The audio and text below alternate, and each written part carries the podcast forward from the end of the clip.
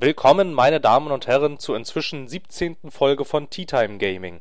Ich bin ich und da ist Kenan. Hallo Kenan. Hallo. Philipp, denke ich. Habe ich gehört. Ja, ich Willkommen glaube, auf Tea Time Gaming. ich glaube, ich glaube, das bin ich. Ich bin Philipp. Kann sein. Ich bin mir nicht sicher. Bin ich das? Ich weiß nicht. Dann ble- das? Das musst du mir sagen. Ich weiß nicht. Ich glaube schon. Aber ich, ich, Okay, wir ja können nicht. ja, ja, ja, ja, wir können mal, wir können mal, ähm, wir können dabei bleiben, dass, äh, dass äh, ich das bin. Ähm, müssen wir über Heißgetränke reden, weil ich hätte eins. Ich hätte keins. Aber es ist auch nur ein ganz normaler, langweiliger, äh, schwarzer Tee mit Honig. Also ist jetzt auch nichts Besonderes. Bei mir ist es Wasser aus den Quellen der Schweizer Alpen. Wow, Schweizer Alpen. Zu Schweizer Alpen fällt mir was ziemlich Schlimmes ein, was ich äh, gestern gesehen habe. Ich weiß, Inzest. Na, fast Inzest. Ja, ja, naja, fast. Äh, theoretisch gesehen ist es, naja, naja, fast Inzest. Ja, hast recht. Aber war sie nicht theoretisch gesehen eigentlich ein Inzestkind?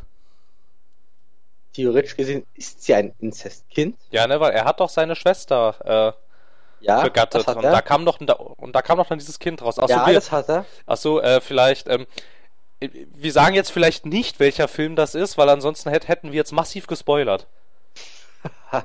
Ja, also wer den Film gesehen hat, ähm, der kann ja seine Meinung drüber rauslassen.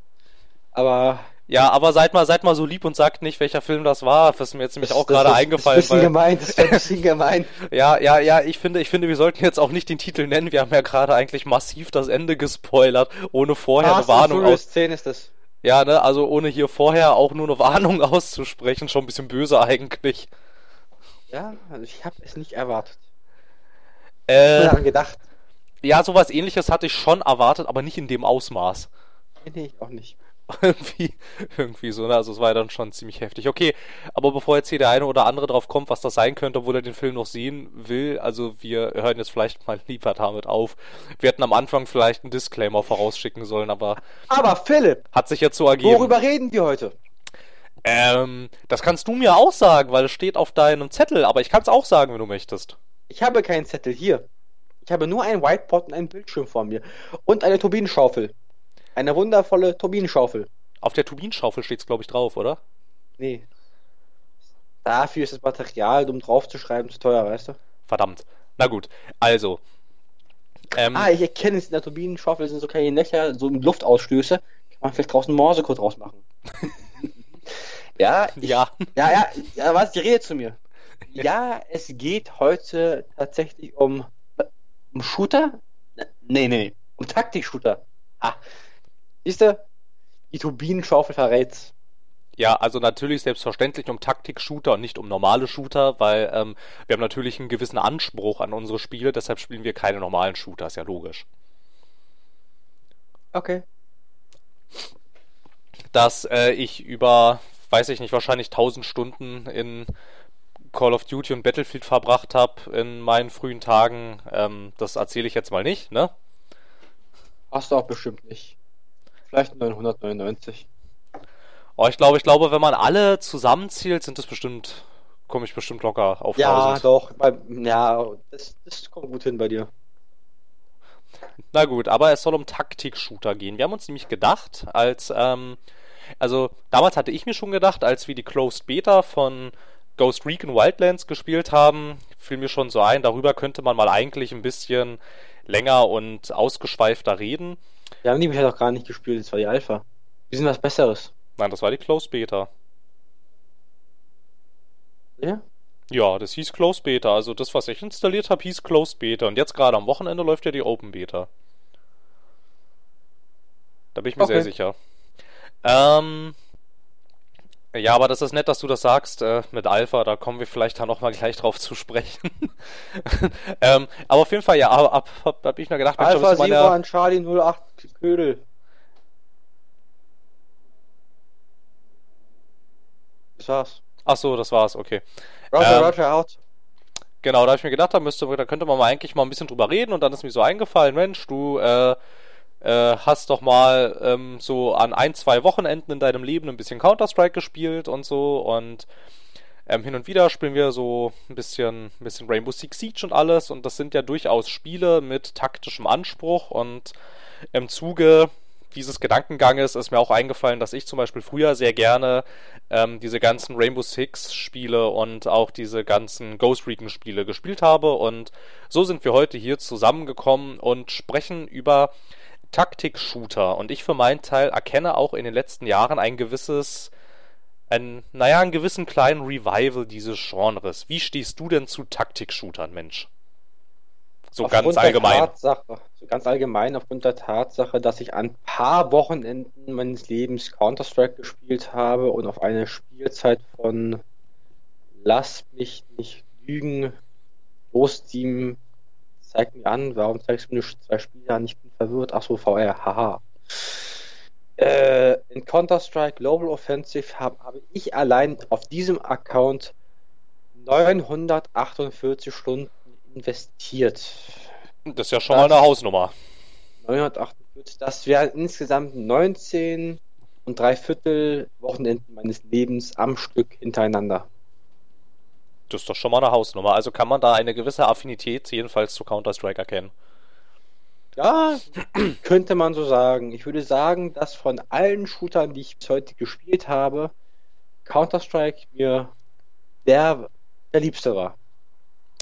Das kann ich irgendwo schon nachvollziehen. Ähm, du bist aber. Da stecken so viele gute Kindheitserinnerungen dahinter. Ja, du bist aber wahrscheinlich nicht gleich bei äh, CSGO eingestiegen, ne? War schon ein bisschen eher, würde ich sagen. Also ist jetzt nur so ja, ein Gefühl? Das war viel eher. Ja, das habe ich mir schon gedacht. Das war damals im Alter von sieben in der Türkei im Internetcafé meines Onkels. Da gab es das gecrackte CS 1.6 oder die Mod war das. Das war sehr schön im Internetcafé sich gegenseitig anzuschreien, warum der den nicht bekommt und den den nicht. Und das waren immer nette Matches. Genau, ja. ja ich so habe nette... sehr viele schöne Erinnerungen damit verbracht. Geiseln retten, Bomben entschärfen, in die Luft gehen, selber in die Luft gehen. Ja, so nette, so nette Erinnerungen an Counter-Strike habe ich tatsächlich auch. Ich meine, es gab ja mal so eine Zeit, die haben wir ja auch noch so gerade noch so mitgekriegt, als man noch seinen Computer genommen hat und auf diese ominösen LAN-Partys gegangen ist. Das, ähm, also jedenfalls auf ein paar war ich noch mit dabei, aber dann ähm, kam ja auch hier langsam das Breitband-Internet an, ne? Und dann war das alles nicht mehr notwendig und Spieler haben sich von LAN Moody verabschiedet, aber ähm, da war Counter-Strike, weil man war eigentlich immer der Renner irgendwie.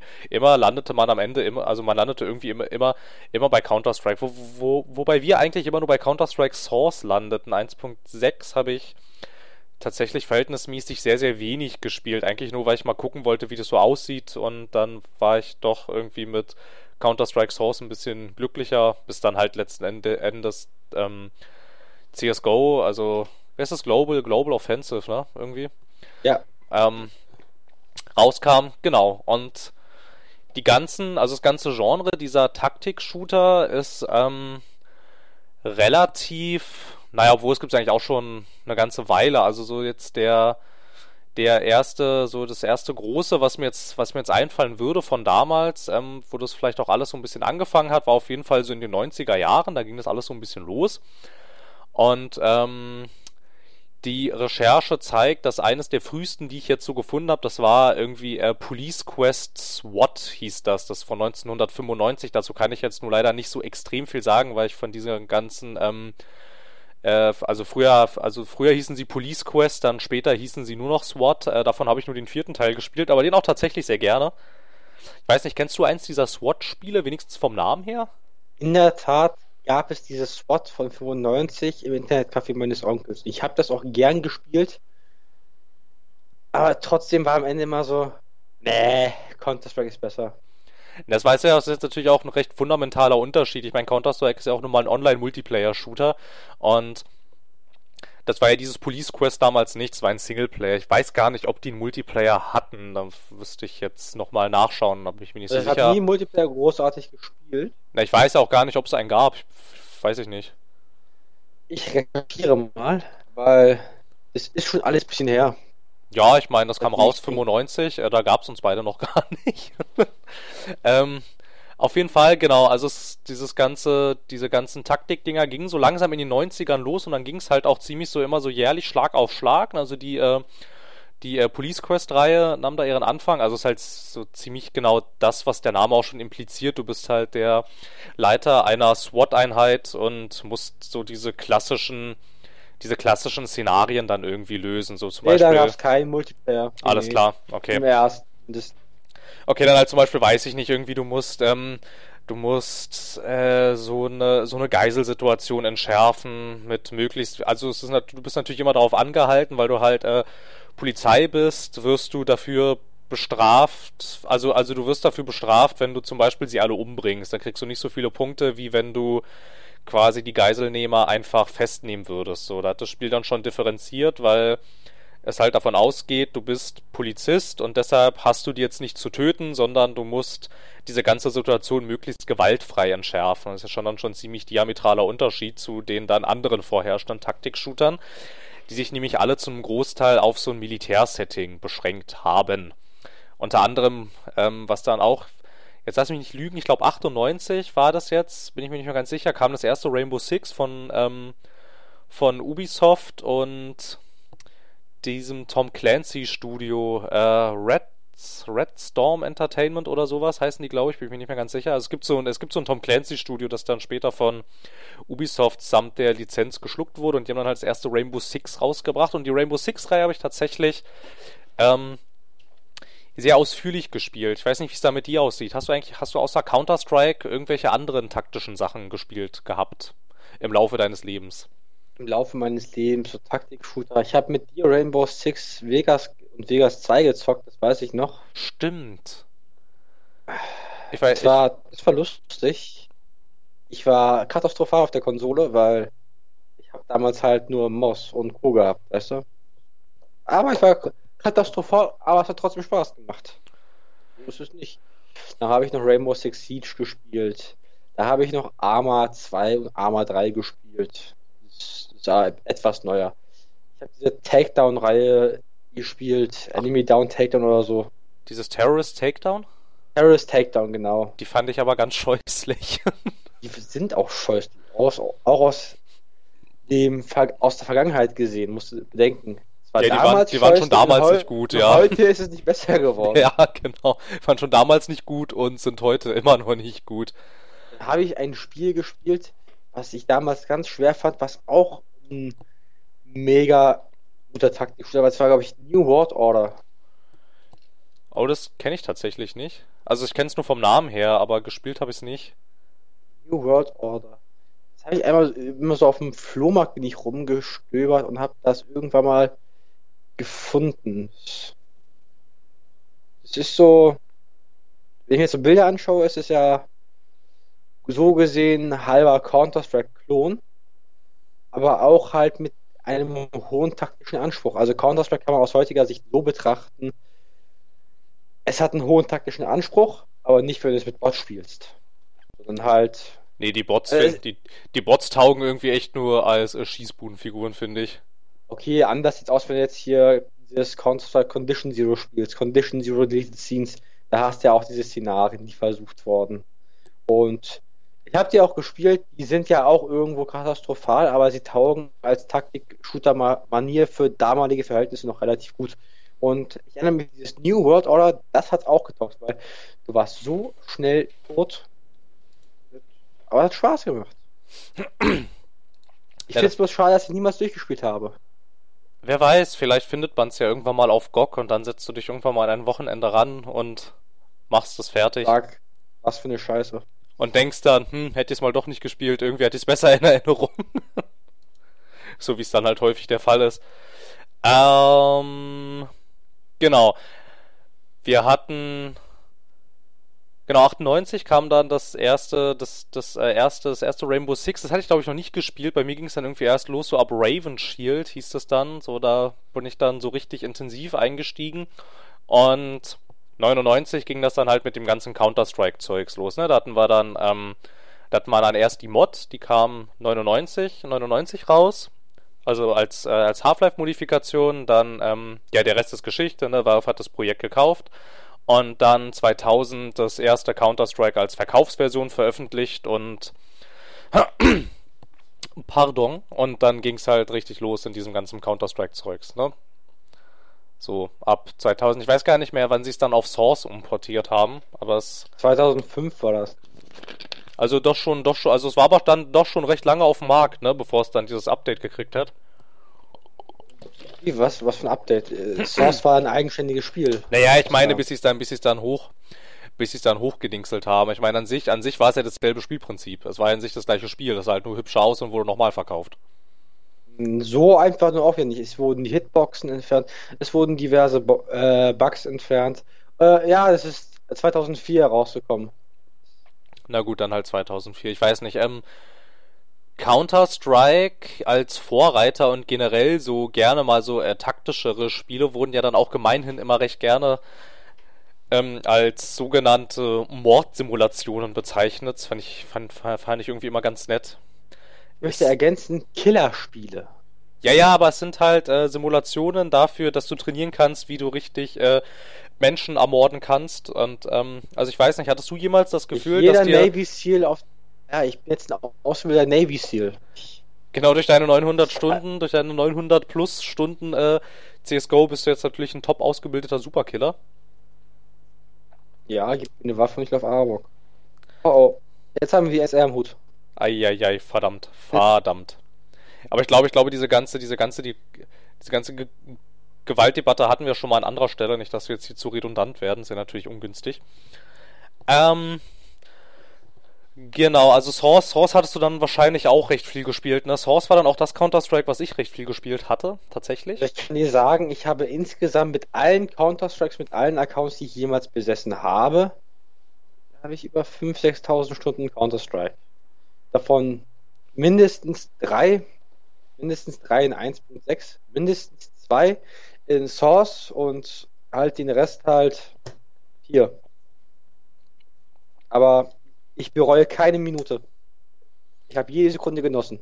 Dann, das ist doch, das ist doch schon sehr schön, dass du dann jetzt sagst, dann ähm, erzähl doch mal, was, was da so die Faszination ausmacht. An sich, wenn du das jetzt quasi dem Spieler verkaufen wollen würdest und ihm sagst, naja, es ist sehr schwer, die Einstiegshürde ist sehr hoch, es hat eine ziemlich steile Lernkurve, du bist sehr schnell tot, es verzeiht dir Fehler nicht sonderlich gerne, würde jetzt ja, würde ja jetzt eigentlich erstmal so danach klingen, nach einem Spiel, was eigentlich ziemlich anstrengend ist und ähm, also es würde erstmal nicht sonderlich. Das klingt nach Dark Souls.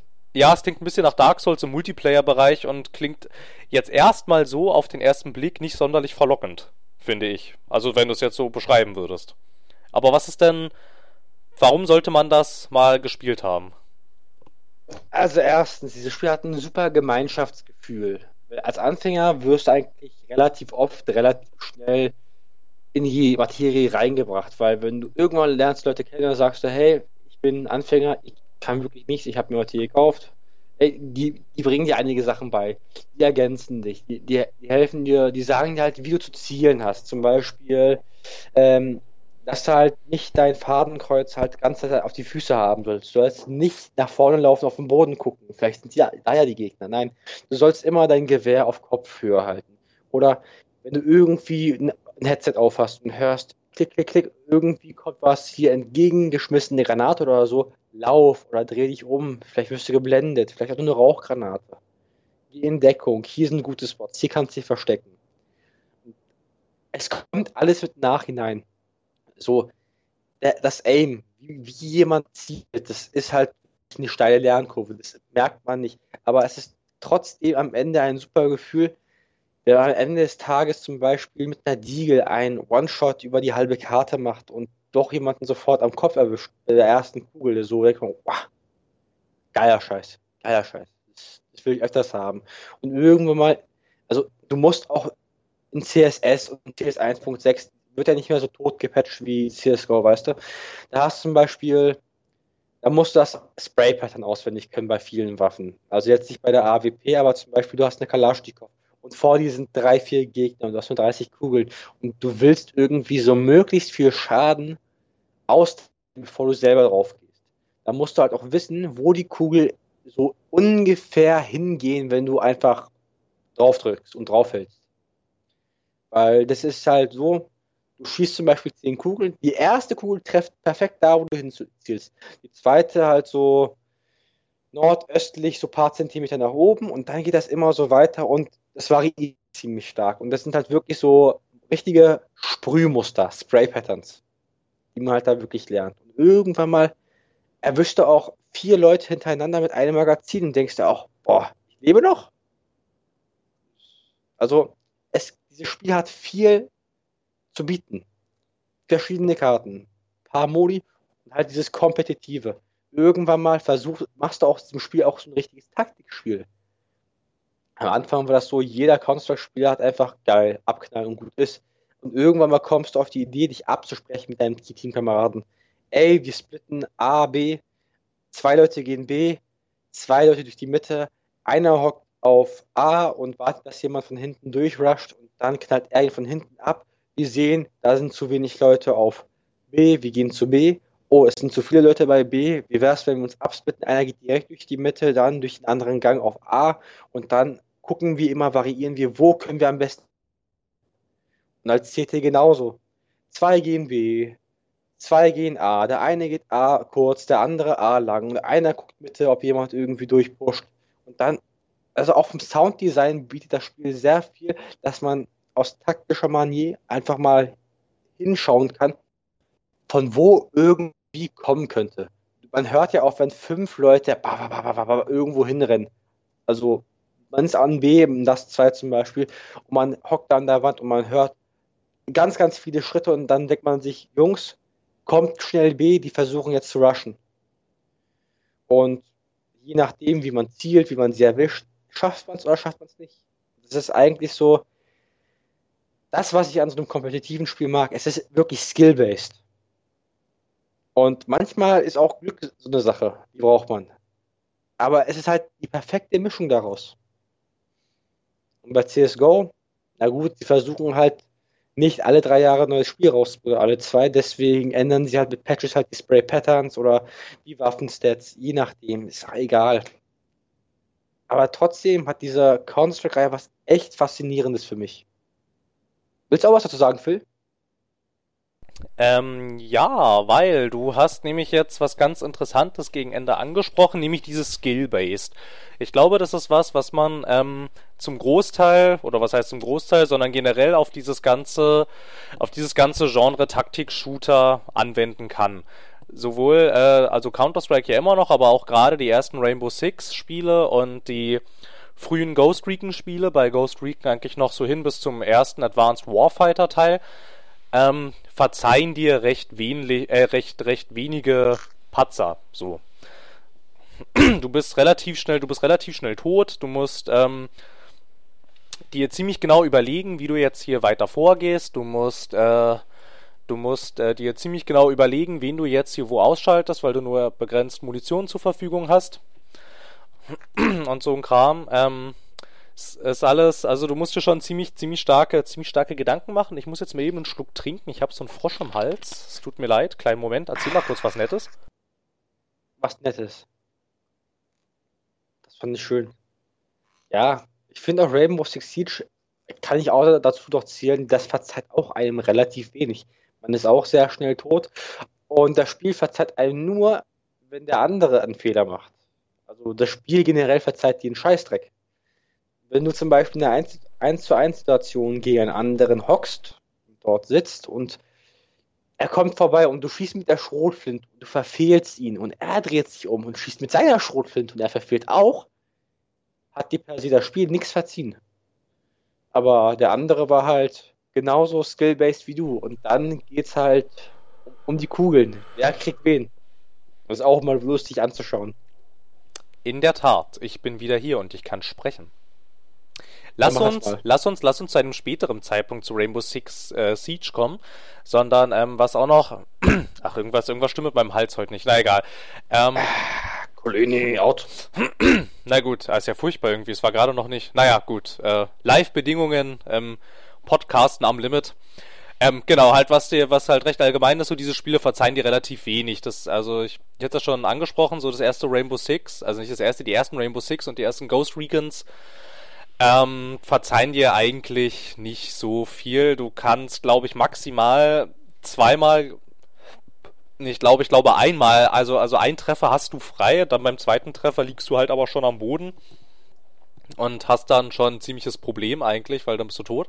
Also du musst halt echt ziemlich genau aufpassen, wo du lang gehst, wie du da lang gehst. Du hast auch ähm, Squ Squadmates dabei, die in den ersten Teilen der jeweiligen Serie noch KI gesteuert sind. Später ähm, sehr praktisch können das dann andere Mitspieler übernehmen. Du kannst sie dann im Koop spielen, was sehr nützlich war, weil ähm, KI ja nun jetzt nicht gerade zu den Sternstunden der Spielentwicklung gehört irgendwie. Ne? Also ich glaube, wir ärgern uns sehr häufig über irgendwelche dämlichen KI-Soldaten und KI-Patzer. War damals schon nicht sonderlich anders, weil das war ja auch noch recht früh in Entwicklung. Da lief das ja alles noch noch äh, noch äh, noch schlechter in Anführungsstrichen, als es das heute tut.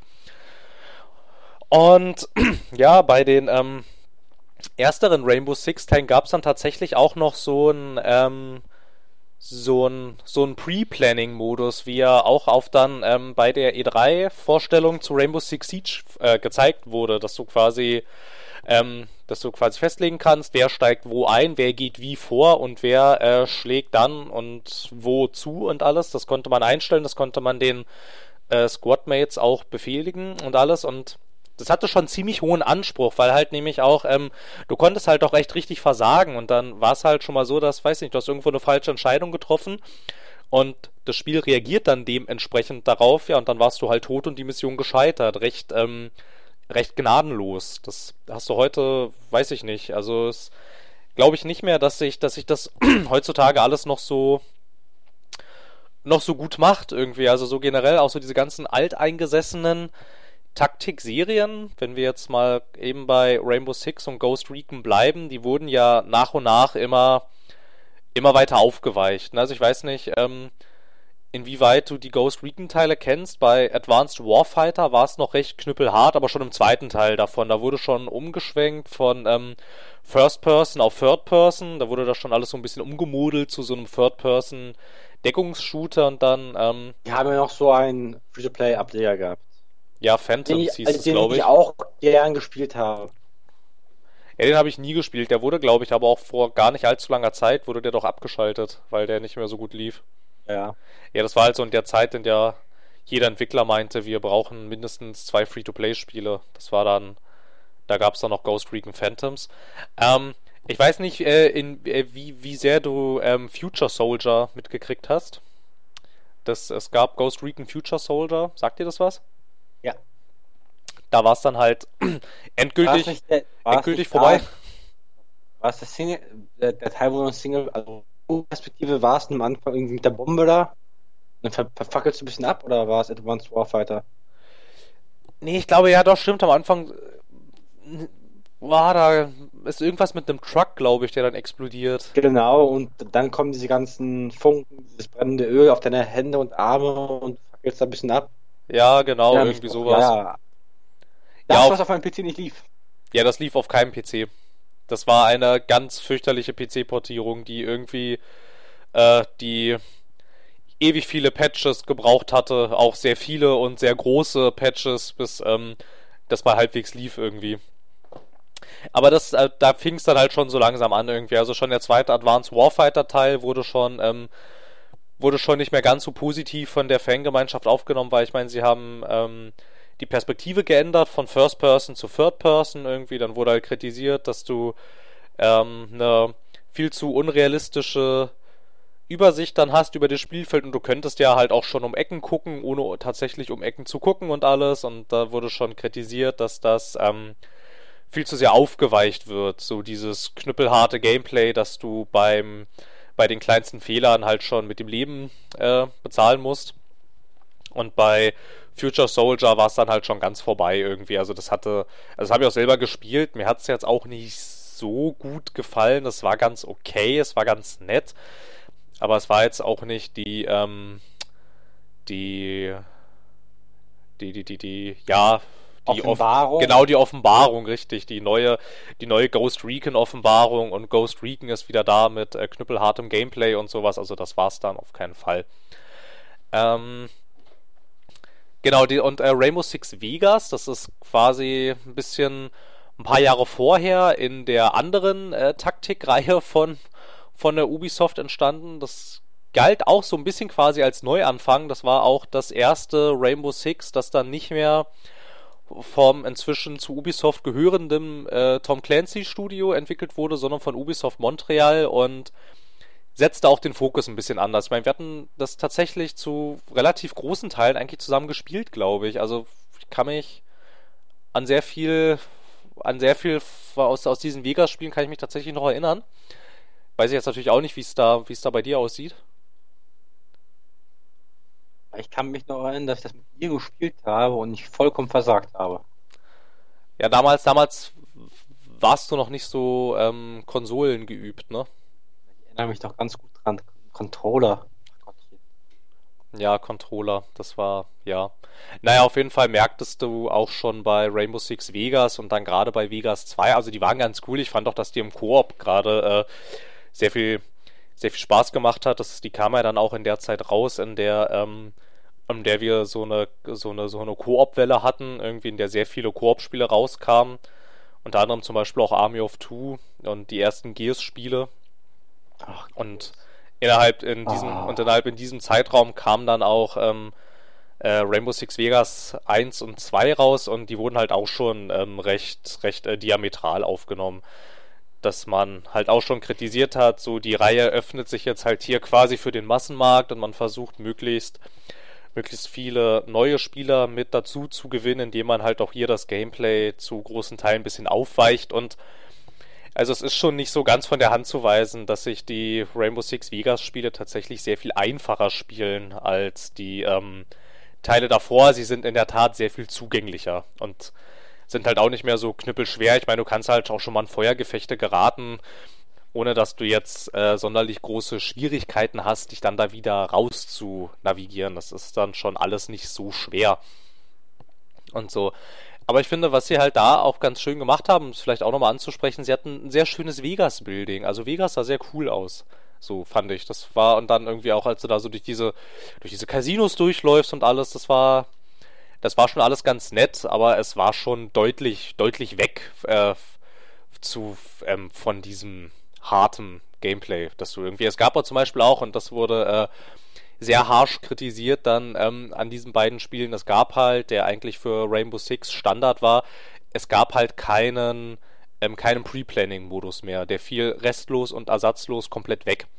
Und der war halt vorher immer Bestandteil und eigentlich auch ein sehr beliebter Bestandteil. Das, ähm, wenn du wenn du Leute fragst, warum sie die ersten Rainbow Six Spiele so gerne gespielt haben, was da so so coole, coole Features waren, hörst du relativ schnell, dass viele diesen. Genau, dass viele diesen Pre-Planning-Modus loben, dass du halt irgendwie so deine Einheiten da platzierst und wer soll dann wo zugreifen und wer benutzt welche Waffen und wer muss wo langgehen, damit das und das passiert und alles.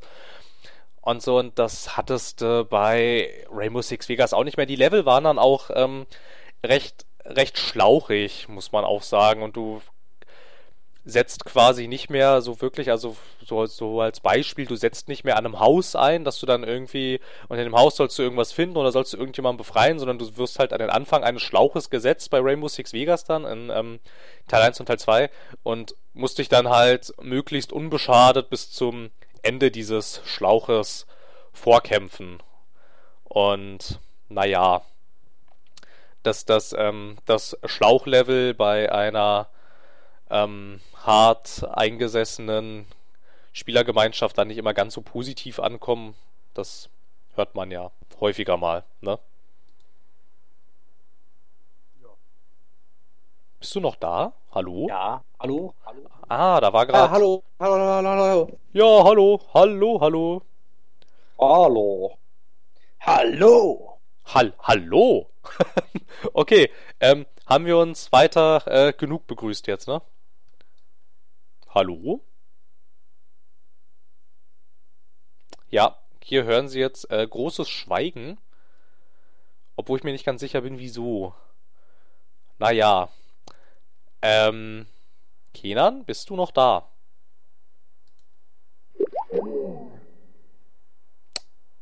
Gut, das ist jetzt ungünstig. Wir stoppen mal kurz an der Stelle.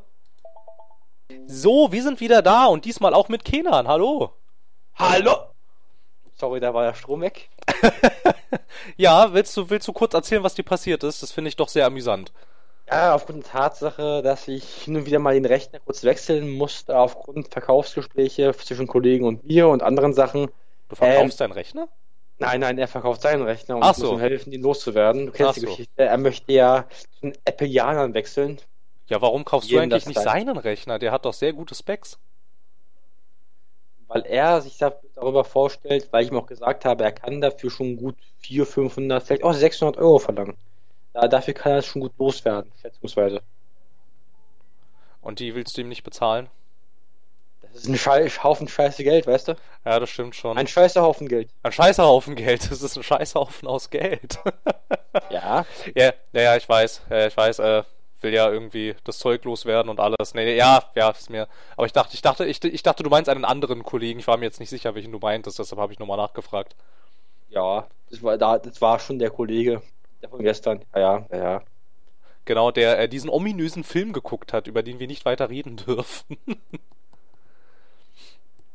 Na gut, aber du hättest ja, du, du hättest ja vielleicht so weit gehen können und äh, äh, gezielt Teile aus seinem Rechner herauskaufen können. Das wäre ja auch noch gegangen. Ja, ich, im Gegenteil, ich habe mir sogar meine alte GTX 660 gegeben und wenn er das Teil dann verkauft, kriege ich halt das Geld für die GTX 660. Von daher habe ich kein Problem damit. Na, das ist doch nett. Das ist doch nett. Das ist so nett. Weißt du, was auch nett ist? Rainbow Six? Das Aufweichen von Taktik. Ha. Und was mir jetzt gerade einfällt, worüber wir vielleicht auch noch reden könnten, kenn, hast du zufällig schon mal Battlefield gespielt? Welchen Battlefield? Generell Battlefield. Du bist All, alle du- außer den ersten. bist Also du bist du Battlefield 1. zufällig, also bist du zufällig mit der Battlefield Serie vertraut? Ja, Weil mir ist gerade nämlich in der Tat eingefallen, das könnte man ja jetzt hier reinschreiben, wie ich äh, redete ja gerade von der Aufweichung von Taktik, ähm, ähm, von Taktik-Genre-Aspekten, um ein breiteres Publikum anzusprechen. Und man könnte vielleicht dann diesen modischen Kunstbegriff benutzen, nämlich den von Taktik-Action-Shootern eventuell, um damit vielleicht ein, äh, ähm, damit vielleicht eine weitere interessante ähm, Shooter-Serie sich zu erschließen, nämlich vielleicht Battlefield. Bist du, würdest du da prinzipiell erstmal konform gehen? ich will Battlefield mindestens die letzten Teile nicht als Taktik-Shooter ansehen. Nee, das, ja, ich meine, ja, das ist schon, das, naja, dass das keine Taktik-Shooter sind, das ist mir auch klar. Ähm, aber, dass du da, ähm, dass du da einen ganz interessanten Komponentenmix hast, finde ich. Du hast, ähm, du hast actionlastiges Gameplay, wie man es zum Beispiel von einem Call of Duty kennt. Allerdings hast du vielleicht auch gerade in ähm, früheren Vertretern der Teile, ähm, wie zum Beispiel, weiß ich nicht, wenn du zum Beispiel Battlefield 2 nimmst oder so, ähm, doch durchaus auch Aspekte, die gar nicht so untaktisch sind. Also ich meine, du hast doch, also würdest du, würdest du Battlefield prinzipiell taktischen Anspruch absprechen? Absprechen nicht, nö. Aber ich würde dem auch nicht viel ansprechen. Ich würde auch keinem Call of Duty in taktischen Rahmen absprechen, bis auf so eine Singleplayer-Kampagne, weil man kann ja Call of Duty auch taktisch spielen. Jedoch macht das eigentlich so gut wie niemand. Das habe ich auch Eigentlich tatsächlich noch nie gesehen, nur- dass das jemand tut. Ge eigentlich galt er nur hier nach seinen Kills und dann ist auch gut. Ja, eben, das ist auch so meine gängige, äh, gängige Auffassung von äh, Call of Duty. Ich weiß nicht, gibt's, es gibt doch, es gibt doch bestimmt Call of Duty im E-Sport, oder nicht? Ja, Ich habe tatsächlich so ein Call of Duty E-Sport Match jetzt noch nie verfolgt, aber es fällt mir sonderlich schwer, irgendwie, langweilig. irgendwie sich vorzustellen, was die da, ähm, also wie man das, wie man das miteinander spielt. Also ich meine, du kommst ja, du kommst ja bei Call of Duty eigentlich auch sehr, sehr gut klar, wenn du auf deine Mitspieler eigentlich ähm, einen Scheiß gibst, oder nicht? Eigentlich schon. Ja, eben, also wo, es da, also, also ich weiß nicht, also einem Call of Duty würde ich das im Multiplayer schon ein Stück weit absprechen, weil ich meine, ich habe die selber, ähm, selber recht viel gespielt, bis einschließlich dem ersten Black Ops. Da hörte es dann, also ab da hört es dann bei mir so ein bisschen auf. Ähm, aber so an sich weiß ich nicht. Also im Prinzip ist das doch eigentlich nur Maps auswendig lernen. Oder weiß ich nicht. Wie würdest du das sehen? Ich würde das teilweise eh nicht so sehen, aber ich kann trotzdem sagen, dass irgendwo ein bisschen Taktik dahinter steckt. Jeder geht danach, so viel Kills zu bekommen, wie er nur kann, damit er seine Killstreaks voll bekommt. Aber es sieht auch so aus, dass man die Karten trotzdem irgendwo einen taktischen Anspruch haben. Auch wenn es niemandem gefällt, auch ein gottverfluchter Camper hat auch seinen taktischen Anspruch. Wenn der gut platziert ist und die Hälfte des gegnerischen Teams ausschaltet in dem Suchen- und Zerstören-Match, ist das trotzdem eine gute Taktik. Eine effektive Taktik. Und andersrum ist, wenn der eine von der Seite flankiert, die anderen blenden frontal von den Granaten, von der rechten Seite kommt er mit Rauchgranaten oder an den standardmäßigen, ich hau einfach Noob-Tubes rein. Das gibt's ja auch. Ähm, ich wusste mal, was das ist. Ich weiß es nicht mehr. Was war nochmal Noob-Tubes? Noob-Tubes sind Granatwerfer. Ach Am ja, genau. Mit One-Man-Army und Danger Close. Also, dass du das komplette Noob-Spektrum abgefangen hast. Vielleicht nochmal für die Leute, die das, äh, denen das ähnlich entfallen ist oder die das vielleicht tatsächlich nicht kennen. Was ist One-Man-Army und was ist Danger Close?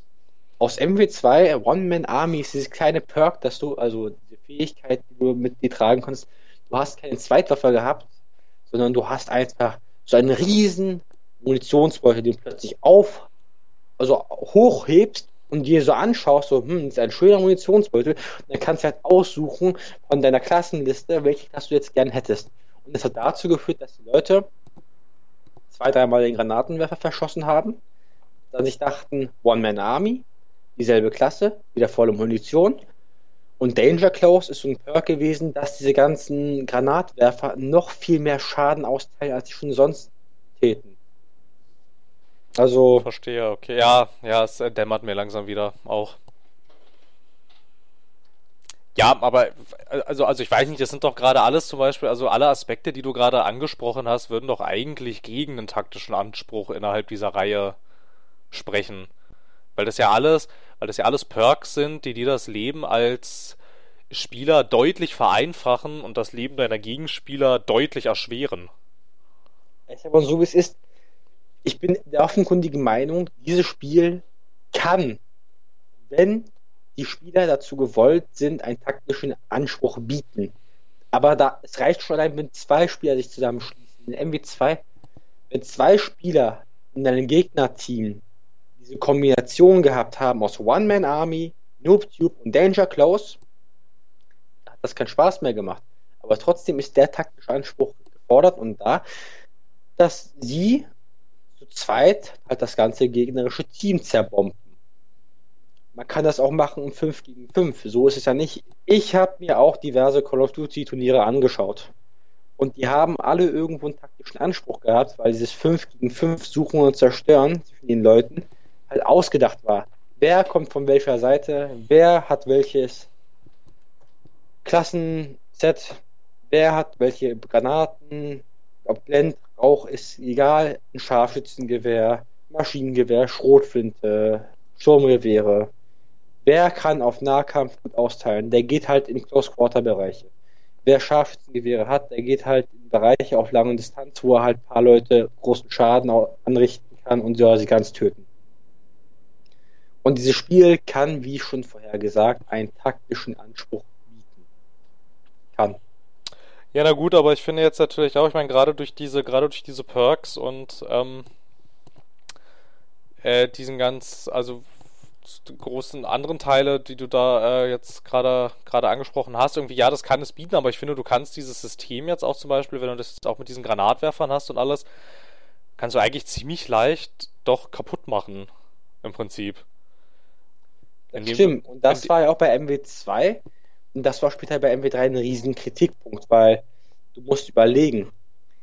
Sie haben das mit Absicht nicht rausgepatcht, dieses angebalancete Haufen Scheiße im System mit der Noobtube und dem unendlich Munition. Das haben sie absichtlich drin gelassen, damit Leute, damit Spieler, die nicht so viel Skill haben, also Spieler, die schlecht spielen, das schlecht spielen halt wirklich belohnt werden.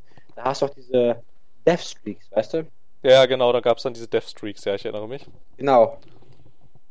Und da hat er auch gesagt, Robert Bowling, der Community Manager, ja, fuck Last Stand. Fuck Last Stand. Wir werden niemals wieder Last Stand haben. Atombomben werden wir auch niemals wieder haben. MW3 gibt es kein Last Stand. Hat er recht, er hat nicht gelogen. Aber es gab Final Stand. Ja, ja, Aber genau, es genau, genau, ich erinnere es mich. gibt eine Moab. Mother of all bombs. Ja, ja, genau, das war doch dann halt quasi im Prinzip das gleiche, nur in grün. Ja, Ja, ja, ich, ja, ja, na, Call of Duty ist ja sowieso immer gerade, gerade im Multiplayer-Bereich auch eine ziemlich interessante Geschichte. Zum Beispiel, was mir dazu jetzt auch noch einfällt, ist, dass sie äh, den ähm, der PC-Spielerschaft vor jedem Release sagen, ja, sie ist uns wichtig und wir werden. wir haben dedicated Server. Ge genau, sie sind uns wichtig und so und wir machen hier keiner, wir machen hier keine Kompromisse und wir haben dedicated Server und nie gibt's die so wirklich. Also es gibt immer irgendwie, also sie gehen ja dann quasi immer so ein bisschen so einen kleinen Schritt in diese Richtung dedicated Server, aber es, es sind nie wirklich welche vorhanden. Und ja, also ich weiß auch nicht, irgendwas, irgendwas äh, läuft da generell in der Kommunikation ein bisschen, ein bisschen, ein bisschen schief eigentlich. Nun denn. Aber wir haben doch, also ich weiß nicht, weil ähm, Call of Duty habe ich jetzt ähm, aus Aktualitätsgründen nur halt bis äh, Black Ops gespielt. Danach weiß ich nicht so wirklich, weil mich dann die Reihe ein bisschen verloren hatte. Aber wir beide haben ja nicht unerheblich viel Zeit in zum Beispiel Battlefield 3 und Battlefield 4 verbracht. Battlefield 3 haben wir ordentlich Zeit verbracht. Genau.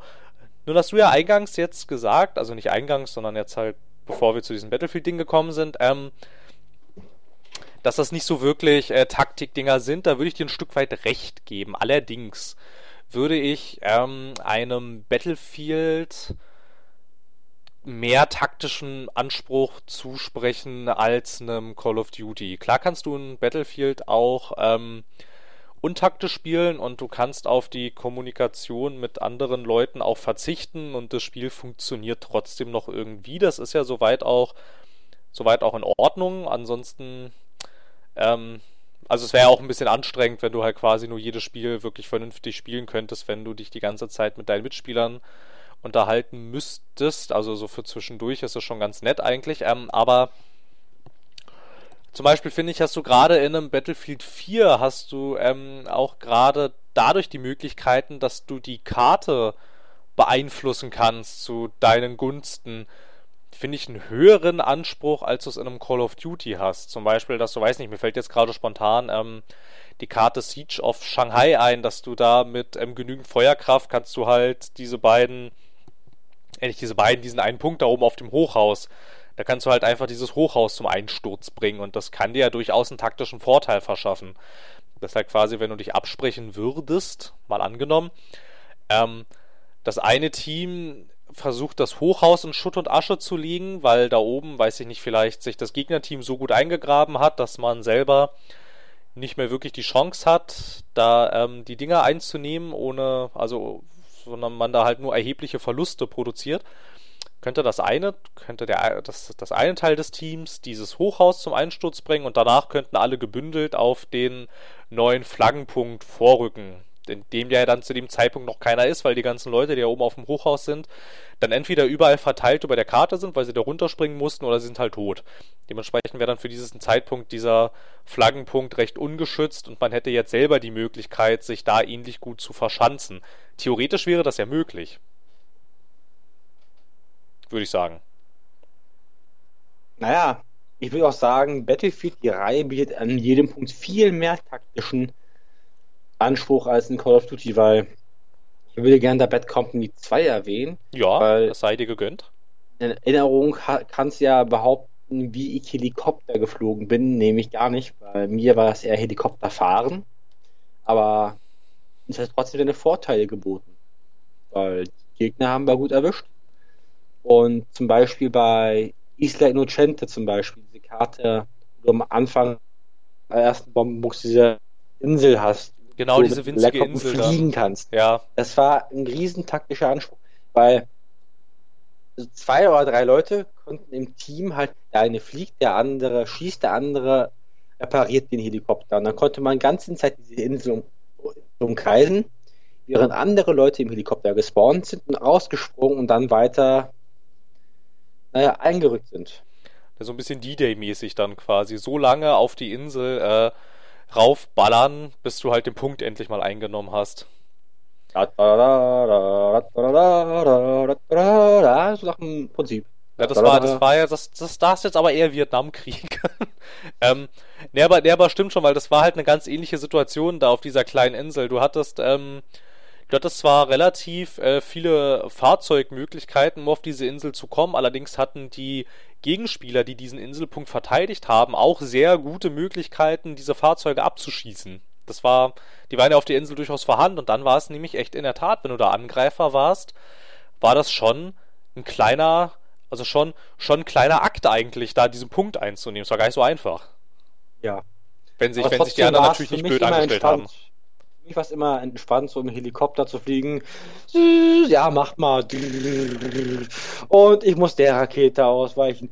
Und der Rakete. Und der. Und scheiße, der hat uns markiert. Hier Rauch. Oh, wir haben keinen Rauch mehr. Ich muss ausweichen. Oh, ich wurde getroffen. Halt mal. Oh, wir stürzen ab. Oh nein, wir stürzen doch nicht ab. Und wir sind abgestürzt. Ja, aber das waren halt schon, das waren halt schon so, schon so, schon so coole Momente, die dieses das Spiel war schon irgendwie, episch. Das war echt geil. die dieses Spiel da halt, die, die dieses Spiel halt pro produziert und das, ähm, das vielleicht jetzt nicht zwangsläufig auf den taktischen Aspekt äh, zu sprechen, aber es ist halt zum Beispiel was, was dir so ein Call of Duty nicht bietet. Ein Battlefield ist, ähm, in den ganzen Systemen, die da ineinander greifen, ist es viel dynamischer. Da entstehen ähm, schon allein, weil du den Multiplayer spielst, entstehen da Geschichten. Ja. Zum Beispiel, zum Beispiel. Battlefield Moments. Genau, genau, genau, halt diese Battlefield Moments. Ich kann mich halt nämlich zum Beispiel noch, äh, zum Beispiel noch, ähm, es war auch Battlefield Bad Company, das war, ähm, oh, ich weiß gar nicht mehr welche Karte, auf jeden Fall. Nee, es war gar nicht Bad Company 2, es war Battlefield 1, noch gar nicht so lange her. Jetzt ist mir jetzt, ich habe gerade was durcheinander geworfen. Da war ich Scharfschütze in einem Kirchturm und habe relativ gute Arbeit von diesem Kirchturm aus geleistet. Bis irgendwann die gegnerische Armee an dem Punkt war, an dem sie ähm, Artilleriegeschütze eingenommen haben. Und ich habe hab, hab halt irgendwie halt so nur im Hintergrund halt so dieses ganze Kriegsgeräusch und so gehört, wie da irgendwelche Artilleriedinger starten. Dann habe ich gesehen, oh, die schießen ja da mit Artillerie auf mich und dann flog neben mir die halbe Kirchwand weg und ähm, dann bin ich aus dem Turm rausgesprungen, habe mich kurz umgedreht, dann ist der Turm zusammengebrochen, dann bin ich in die Kirche rein und dann haben diese Geschosse haben dieses haben dieses Dach weggesprengt und alles und wie ich dann da panisch versucht habe aus dieser einstürzenden Kirche rauszuhängen äh, rauszuhängen, raus, rauszurennen. Und wenn, wenn man dann halt überlebt, irgendwie, das war halt alles nicht geskriptet, ne? Das ist halt alles, das ist halt so ein Battlefield-Moment, so, der dir sonst so in anderen Multiplayer-Spielen nicht sonderlich häufig passiert. Zumal ja Battlefield halt dadurch auch Punkt, dass es ähm, sehr eine, eine sehr umfangreiche, also ein, sehr, eine sehr umfangreiche Zerstörungsengine hat. Ne, also ich meine, du kannst echt die ganze Karte umflügen, zum Teil. Ja, fand ich schon damals bei Bad Company 2 super. Ja, das war schon bei Bad Company 2 cool. Ne? Wenn die da einfach irgendwo Leute in einem Haus auf den Sack gegangen sind, hast du das Haus einfach in die Luft gesprengt. Ja. Nach dem Motto, ihr geht mir, und das war ein Battlefield 3 Moment. Da bei, dieser, bei diesen Karten, wo After, beim Aftermath DLC. Das, Da war das, drei- das war das mit dem Erdbeben, ne? Ja, da war so drei, vier Leute waren so im Gebäude und die sind mir immer auf den Sack gegangen. Ich bin einfach aus dem Helikopter rausgesprungen. Fallschirm, Raketenwerfer rein, Granaten reingeschmissen, MG und ich habe, es waren drei Leute hintereinander wegbekommen. Dann renne ich da aus der Tür voller Freude. Und weißt du, was passiert ist? Nein, aber gleich. Der Helikopter, aus dem ich ausgestiegen bin, der ist gelandet. Auf mir. Oh je. das ist natürlich ungünstig. Der perfekte Battlefield-Moment. Ich habe sie alle ausgeschaltet. Ich bin der Buff. Tot. Ich habe nichts, hab nichts gesagt. Es gibt doch auch, ähm, im Battlefield 4 war das, glaube ich, da gibt's doch irgendwie eine Karte mit irgendwie so einer, mit irgendwie Eisenbahnschienen, wo oben im Norden so ein kleines Dorf ist. Also meinst du nicht ein Dorf, so eine Abhörstation? Nein, das ist ein Dorf. Da wohnen Leute. Also da wohnten Leute. Da sind so Schienen du- überall. Und oben im Norden meinst ist du ein nicht Dorf. Savot? Nee, ich meine nicht Savot. Die ist ja, die ist ja, die ist ja recht klein. Die Karte ist recht groß, die ich meine. Das war irgendwas, das, das war irgendwas mit Schienen und da kannst du halt, äh, da kannst du irgendwie, also und da dieser Levolution-Effekt ist irgendwie, dass du da auf diesem Zug fahren kannst dann. Und. Ach so, ich weiß, ach, ich weiß, was du meinst. Den DLC-Karte, ich noch nicht gespielt habe. Ist das eine DLC-Karte? Ja. Also dieses verschneite, schneeige Dorf und da, da in der Mitte ist halt so, so große Schienen, da kommt immer so ein Zug. So. Ich weiß, was du meinst. Nee, da liegt kein Schnee. Das ist nicht das, was ich meine.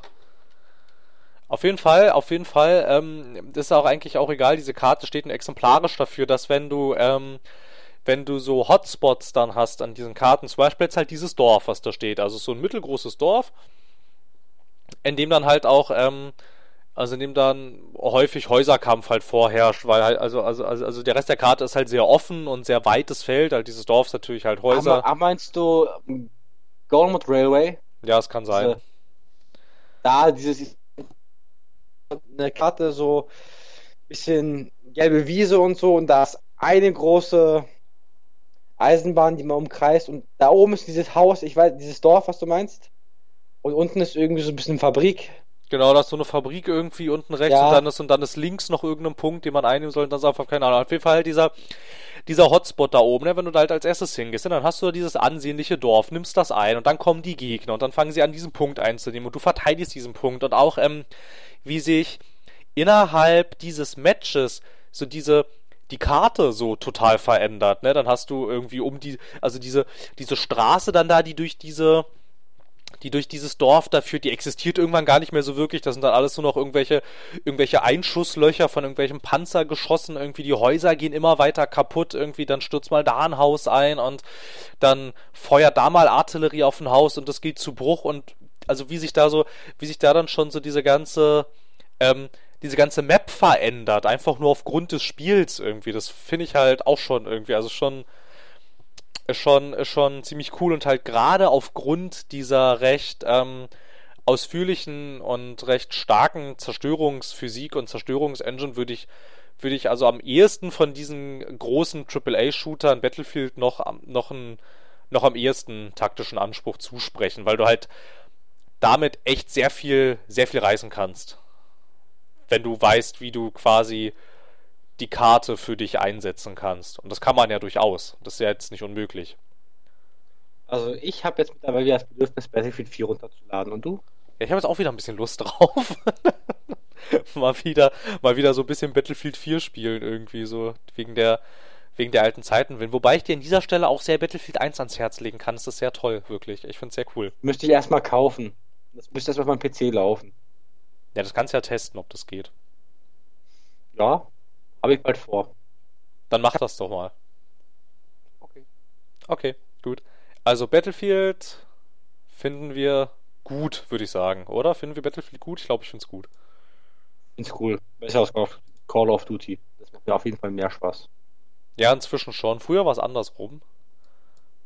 Aber inzwischen hat sich das bei mir auch so ein bisschen gedreht. Wobei ich jetzt auch nicht so der riesen Multiplayer Spieler bin, aber irgendwie verirrt es mich dann doch immer recht regelmäßig zu Battlefield, weil es mir irgendwie sehr viel Spaß macht. Irgendwie ich mag diese ich mag diese großen dynamischen Karten, in denen so viele unterschiedliche dynamische Systeme ineinander greifen und dann dadurch und so viel passiert. Ja, genau, und dann halt dadurch so viel absurdes, aber halt auch so viel cooles Zeug passiert irgendwie. Ich meine, guck mal, nur allein ähm, äh, wie viele wie also dass wir jetzt hier schon nur, nur jetzt, weil wir das so angestoßen hatten, wie viele Anekdoten wir jetzt schon erzählen können. Einfach nur, weil, weil wir mal ein paar Runden Battlefield gespielt haben. Wie viel da passiert. Ach, ich habe da so schöne Videos gehabt, weißt du noch? Ja, ich weiß mal, ja, ja, total geil finde ich immer diese Videos irgendwie, weiß ich nicht, jemand fliegt Jet, springt raus, landet auf einem feindlichen Jet, schmeißt C4 auf ihn rauf, springt wieder von diesem Jet runter, zündet das C4 und landet dann in seinem eigenen Jet und fliegt wieder weg. Da denke ich so, Alter, what? Was ist denn da los? Schöne Zeiten. Aber in Battlefield 3, wie ich auch einmal massakriert habe. Ah, das war schick. Ja, schon, schon ziemlich, ziemlich cool irgendwie. Alles so, also so Battlefield als solches finde ich funktioniert schon, funktioniert schon sehr gut. Wenn wir jetzt ähm, schon, also ansonsten auf der äh, Singleplayer-Seite hätte ich jetzt also noch ähm, von damals so eine kleine Gegenkonkurrenz, die jetzt aber eigentlich halbwegs, halbwegs kaputt ist eigentlich. Aber sagt dir noch Operation Flashpoint was? Ja. So ein bisschen. Hattest du davon mal was gespielt? Nein, ich wollte es immer, aber habe ich doch nicht gemacht.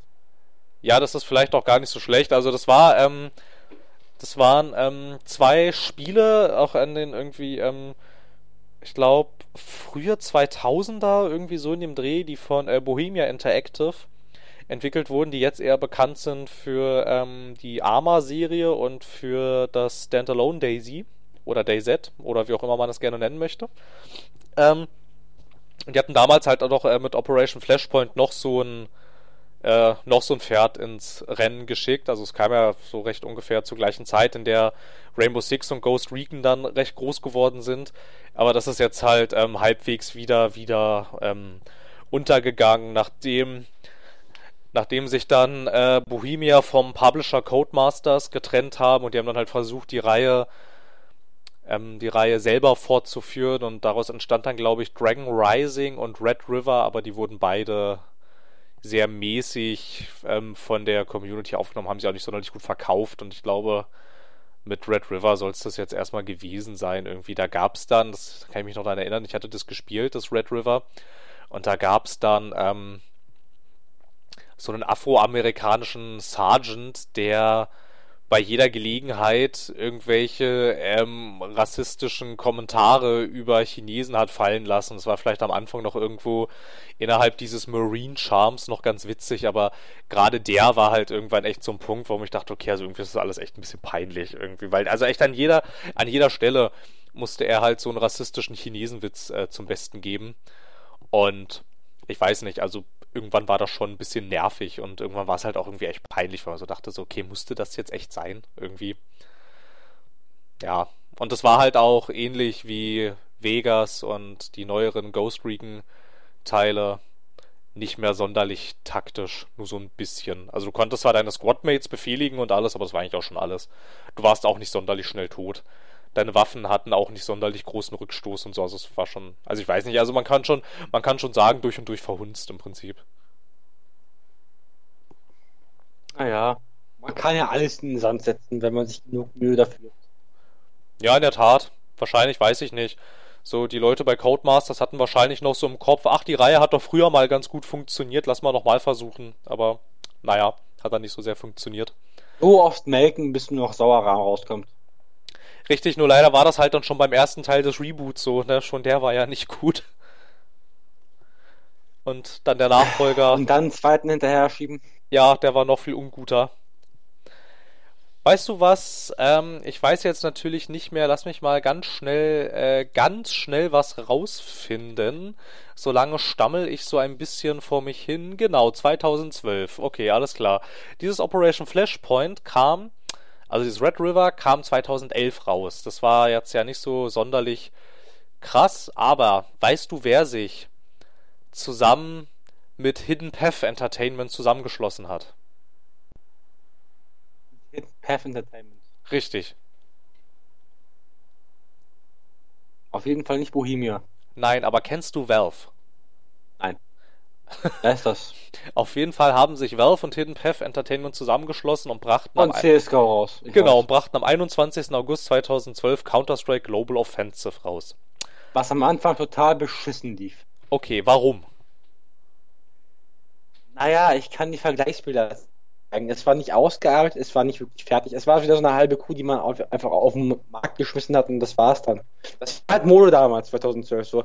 Wir bringen halbfertige Sachen raus, verkaufen es zum vollen Preis. Also bei CSGO war es jetzt niemals der volle Preis, aber der volle CS-Preis. Und dann sagen wir, ja, wir bringen noch ein bisschen nach. Na was, na was war denn da nicht fertig? Kannst du da ein paar Beispiele für bringen? Also ich weil, weil, also ich persönlich weiß das in der Tat nicht und ich glaube, ich bin nicht der Einzige, der nicht regelmäßig Counter-Strike spielt. Erstens, grafiktechnisch war das nicht der Hammer. Das war. Balancing war auch nicht der Hammer. Man hat sich eigentlich im Spiel so halb gekümmert, weißt du? Das war. Das war so CSS 2.0 nach dem Prinzip, bloß in schlecht. Also Spray Patterns haben nicht immer gestimmt. Die Die Waffenmodels sahen beschissen aus. Hitboxen waren für den Arsch. Sind es manchmal heute immer noch. Hitboxen, falls das jemand was sagt, das sind so die unsichtbaren Boxen, die man nicht sieht, aber wenn man diese trifft mit der Waffe, dann wird das auf dem Server über die Hit Registration registriert. Der Hit, der Schlag, der Treffer. Okay, also es kann, es kann sein, dass ich eigentlich daneben schieße, aber ich treffe trotzdem. Genau. Ah ja, interessant, okay. Und das war, und das lief alles am Anfang nicht so sonderlich rühmlich, würde ich jetzt deinen Äußerungen entnehmen. Nein, es, es sah auch eigentlich qualitativ echt beschissen aus. Also. Also die, also, also die Qualität war beschissen oder das Spiel sah von der Grafik her altbacken aus? Also das Spiel von der Qualität ist halt nicht wirklich beschi nicht beschissen gewesen, aber auch nicht das, was man erwartet, wenn man ein Counter-Strike kauft und spielt. Die Grafik war nicht der Hammer, weil ein bisschen verhunzt. Irgendwann hat man gesehen, ey, so geht das nicht. Wir müssen da ein bisschen mehr Arbeit reinstecken. Und noch, ich glaube, im selben Jahr kamen ein paar Patches raus, die das halt verhindert haben. Also, dass es so scheiße bleibt. Und was auch ein großes Problem war, abgesehen davon, dass es so beschissen lief und auch die Waffen halt wie Spielzeugpistolen aussahen, es gab am Anfang sehr, sehr viele Hacker. Und es war auch sehr, sehr einfach für Leute, die Hacks anzuwenden, was ein großes Dorn im Auge der Community ist. Besonders im Competitive-Bereich. Naja, ich verstehe. Ich, ich schicke dir mal ein Bild so, das kannst du eventuell einführen, so als CSGO 2012er. So sah das aus. Damals. Damals nach dem Krieg. Damals. Oh, oh, das ist ja, das ist ja, ja, ja, das können wir ja mal mit verlinken. Das ist ja echt richtig hässlich. Ja, also jetzt, jetzt so heute, das, das kann man auch gleich anbringen. Das Genau, das wollte ich gerade sagen. Du, du implizitest ja jetzt schon ein paar Mal, ähm, ähm, dass äh, redest du, redest du immer von äh, damals und im Vergleich zu heute und so. Wie ist es denn, wie, wie ist es denn nun jetzt? Was hat sich denn getan? Die Waffen sehen halt hoch detailliert aus. Die Hitboxen haben sich grundlegend verbessert. Sind immer noch nicht, also sind immer noch verbesserungswürdig. Cheater haben es leider immer noch sehr leicht, aber es wird ihnen schwerer gemacht, mindestens ins kompetitive Spiel mit einzubringen. Und ja, das Spiel hat sich eigentlich grundlegend verbessert. Ich habe das ja zum Release gezockt und naja, ich habe man kann sich so vorstellen, als langjähriger Counter-Strike-Fan habe ich es zum Release gezockt.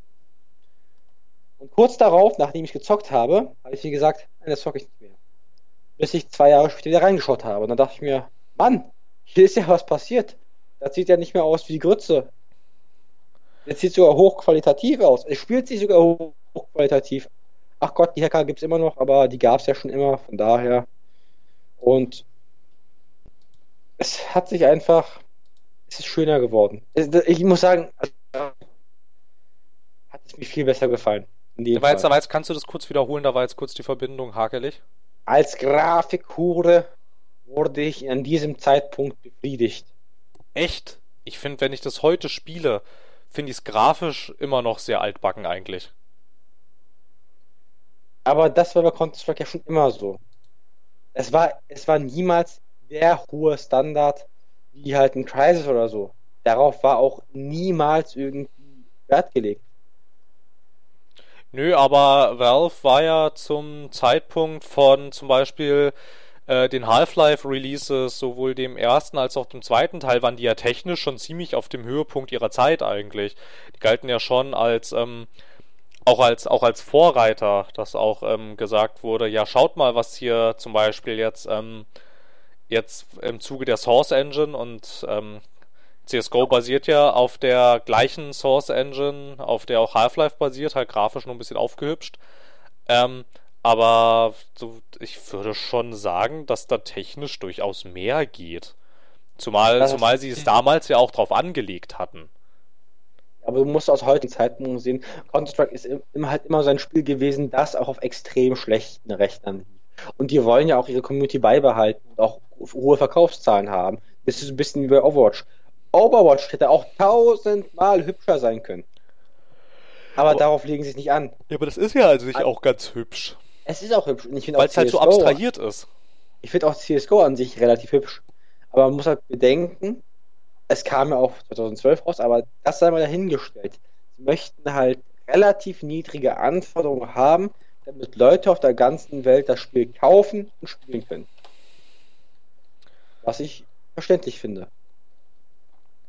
Ja, ja, ja, naja, wobei, ähm, wobei ich mir jetzt nicht sicher bin, ob das tatsächlich jetzt die offizielle Begründung ist. Also es könnte, das wäre natürlich äh, lobenswert. Also bei Blizzard ist es die offizielle Begründung. Das habe ich mal in einem ähm, Interview mit ähm, Mike Warham gesehen, also dem CEO von Blizzard, für die Leute, die das nicht wissen.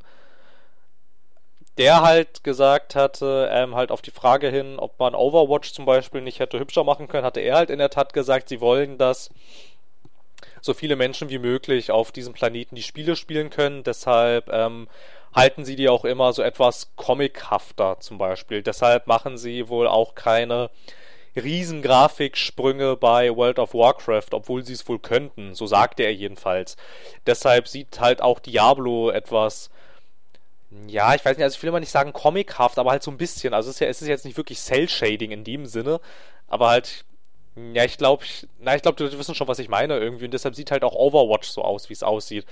Aber ich weiß nicht, bei Valve bin ich mir da nicht so sicher, ob die nicht einfach dachten, naja, die Leute kaufen es doch sowieso. Eine neue Engine ist teuer, nehmen wir doch die alte. Das könnte auch gewesen sein. Aber ich bin ehrlich, ich glaube doch eher, dass es bei CSGO so war. Sie wollen halt wirklich auch, dass die Russen aus aller Welt mit Spielzucker wird und hier und da auch gerne mal CSGO auf einem nicht hohen, auf einem Rechner mit hohen Leistungen spielen können.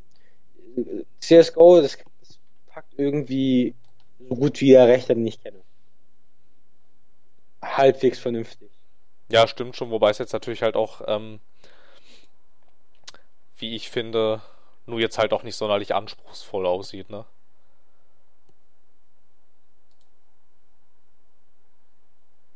Aber es macht Spaß, darum geht's ja.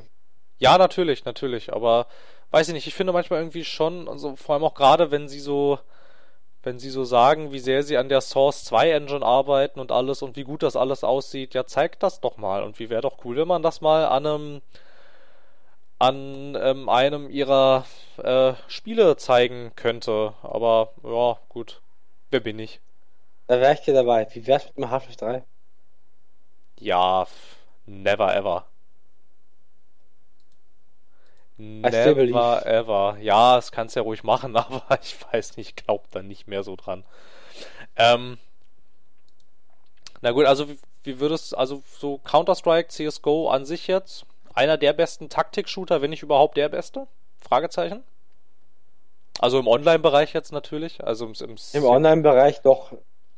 Also ich habe aber nicht langfristig mit Leuten gespielt, aber für mich ist Counter-Strike nach meinen Erfahrungen bis der Beste. Das Beste. Der schwächt. Tatsächlich, ja. Also würdest du schon sagen. Ja. Was ist deine Meinung nach? Puh. Also ich weiß nicht im Online-Bereich, also so ha, hm, ha. Ähm, ich glaube, ich würde mich dann doch eher zu Rainbow Six Siege hinreißen lassen, gerade momentan. Und zwar, weil ähm, erstens, weil wir es noch nicht angesprochen haben und Zweitens, ich finde das zugänglicher irgendwie. Also es hat zwar durchaus äh, einen taktischen Anspruch und ähm, wie du vor geraumer Zeit auch äh, innerhalb jetzt dieser dieser Diskussion schon erwähnt hattest, also es hat ja durchaus diesen Anspruch und es verzeiht doch relativ wenig, aber trotzdem finde ich es sehr viel zugänglicher als ein Counter-Strike. Der Einstieg ist, finde ich, also einfacher. Definitiv. Das war auch das, was mich bei Counter-Strike, also jetzt, also. Ja, früher, früher ging das so, weil da waren wir alle nicht so gut und da haben wir auch nicht so viel online gespielt. Aber jetzt halt inzwischen, wenn man bei CSGO jetzt halt zum Großteil online gegen andere spielt, da habe ich meistens keine Chance, weil ich nicht die super Counter-Strike Skills habe. Da ist ähm, ein Rainbow Six Siege am Anfang etwas gnädiger mit dir. Das, ähm, dass es dich. Also ich kann ja nicht genau erklären, wie es das macht, aber es fühlt sich halt vom Einstieg her nicht so schwer an. Nicht so, dass die Hürde gefühlt jedenfalls nicht so groß. Und mir gefällt bei Rainbow Six Siege auch in der Tat besser, dass es eher so auf dem, also dass es technisch viel mehr auf der Höhe ist. So, es sieht hübscher aus, es hat auch zum Teil zerstörbare Umgebungen, die du auch durchaus taktisch einsetzen kannst. Irgendwie, wenn du dich zum Beispiel durch Decken oder durch Wände sprengst und alles so. Das finde ich schon zum Beispiel, weiß ich nicht, finde ich schon, finde ich schon ganz nett irgendwie, wenn man halt sieht, ähm, an den Wänden ist vielleicht alles verbarrikadiert und an den Türen sitzen sie alle irgendwie, das hat man durch die Drohnen gesehen und da zielen sie alle drauf.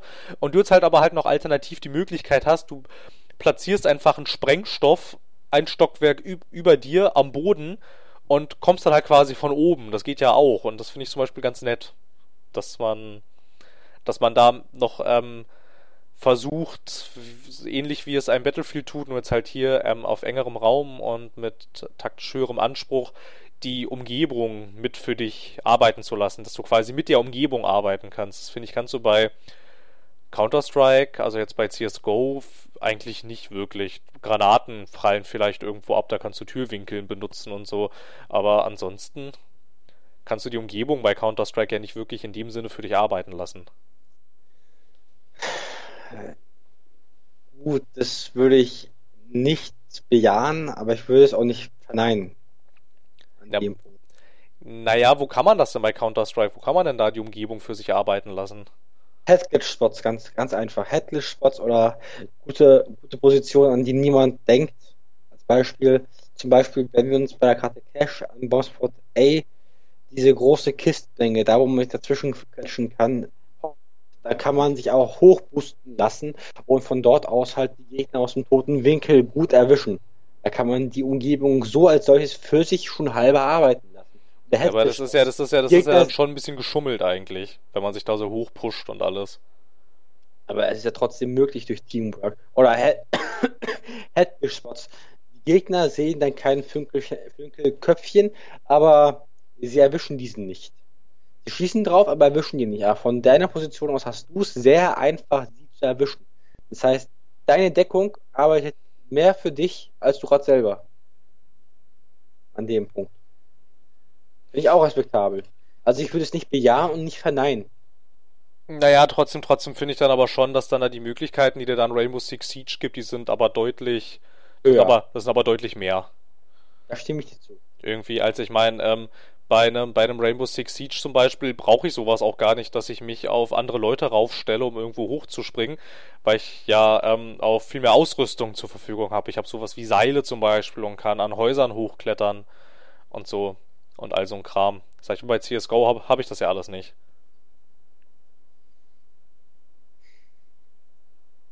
Hast du recht. Da hat er recht, ja. Da, da hast du schon irgendwo irgendwie recht. Ja, also ich weiß nicht so, ähm, an sich könnte man eigentlich sagen, dass das Rainbow Six Siege so quasi ein bisschen das, ähm, ähm, das äh, CSGO für äh, weiß ich nicht, so ein bisschen, also quasi so ein bisschen das, das bisschen äh, gepolischtere CSGO, so ein bisschen, ein bisschen glatt und ein bisschen mehr, ähm, ein bisschen mehr auf, auf Masse getrimmt, aber ohne dabei den taktischen Anspruch fallen zu lassen. Also halt gerade dadurch, dass es halt so einsteigerfreundlicher ist.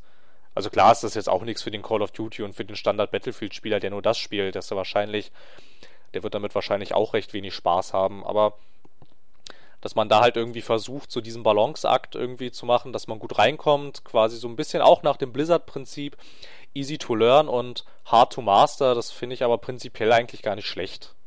Das finde ich wäre eigentlich auch was, was man bei, bei äh, CSGO auch machen könnte, weil ich finde, dass die ersten Matches absolut frustrierend sind und überhaupt keinen Spaß machen kommt halt auch mit wem du spielst.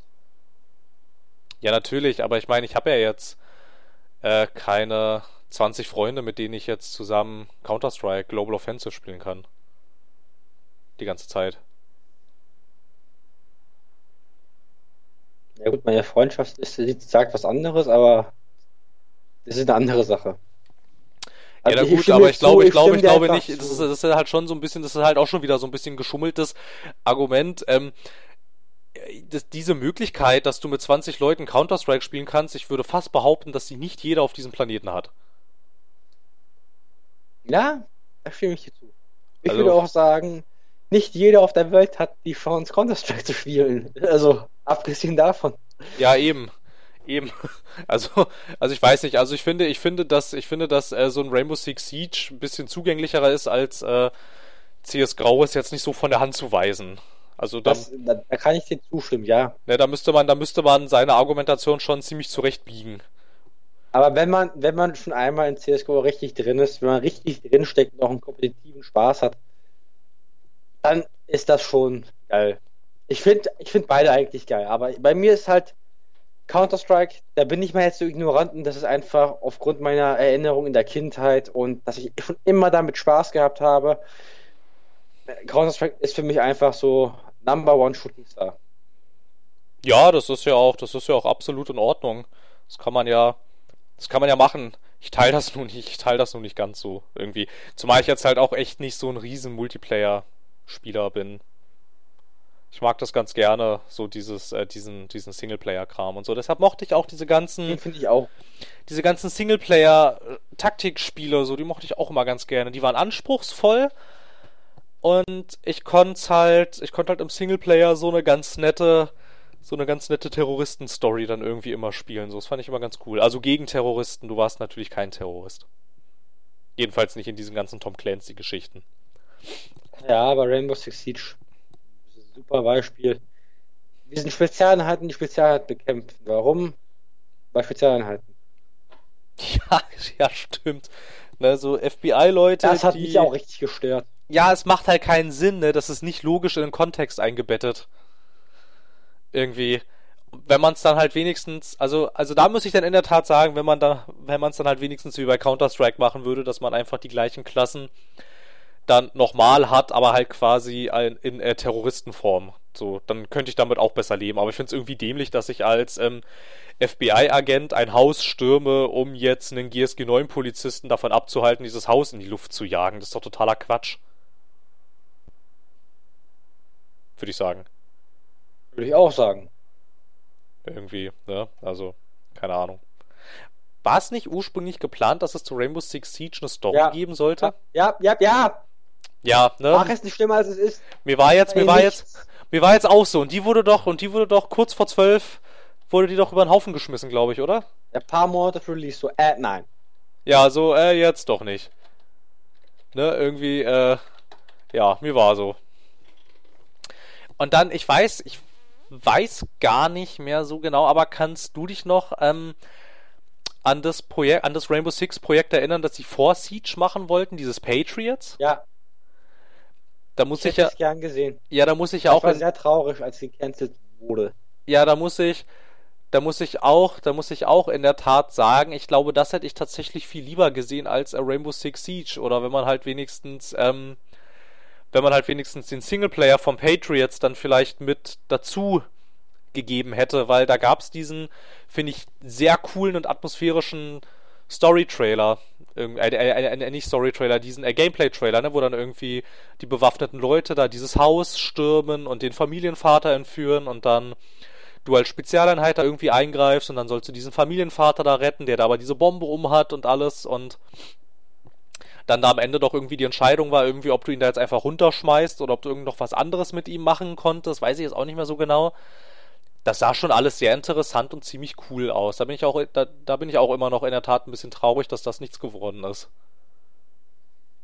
Nach Star Wars Platine ist auch so eine Sache, die hätte ich gern gesehen. Ja, das wäre auch so eine Sache gewesen. Da gab es auch so einen Gameplay-Trailer, der sah auch unglaublich cool aus. Uncharted im Star Wars Universum. Ja, das wäre bestimmt cool gewesen. Aber vielleicht wird es ja noch was, ne? Ich meine, in der Tat arbeitet ja die Uncharted-Autorin bei Visceral an diesem Star Wars-Spiel, ne? Hallo? Hallo? Ah, da war kurz, da war es kurz wieder weg irgendwie. Hallo? Hallo? Ah, jetzt, ja, da bist du wieder. Hallo, na? Ich habe noch Strom. Voll cool. Vielleicht zum Abschluss würde ich gerne nochmal sagen, apropos Tom Clancy. Wir haben ja Ghost Recon gespielt, ne? Die Beta von äh, äh, äh, äh, Wildlands. Ja. Ja. Gut. So viel dazu. Tschüss. Kann man kaufen. Nicht. Möchtest du deine Erfahrungen innerhalb dieser Beta kundtun? Ja. Mach mal. Das Fahrzeughandling war katastrophal. Also Standard? Das Waffengefühl war echt super. Mich hat auch interessiert, Waffen wie verändern kann. Das war schon echt geil. Mir hat das Missionsdesign hat mir manchmal so und so gefallen. Es hat schon Spaß gemacht, das im Koop zu spielen. Aber wegen dem to tollen Singleplayer werde ich das, glaube ich, nicht antun. Aber hat bestimmt immer noch eine bessere Kampagne als Destiny. Vor allem hat das halt überhaupt eine, ne? Ja. Also ich würde mich da. Willst du uns deine Meinung darüber teilen? Ja, also ich, ich, ich, ich würde mich da eigentlich, ich, ich würde mich da schon anschließen. Also an sich hat mir das äh, im Zusammenspiel jetzt mit dir im Koop schon sehr viel Spaß gemacht. Allerdings sehe ich da nach wie vor viel zu viele Ecken und Kanten, als dass ich wirklich ähm, guten Gewissens sagen würde, ja, das äh, könnt ihr euch ruhig kaufen oder das könnt ihr euch, naja, vorbestellen sowieso nicht, ne? Nie was vorbestellen, bloß nicht machen.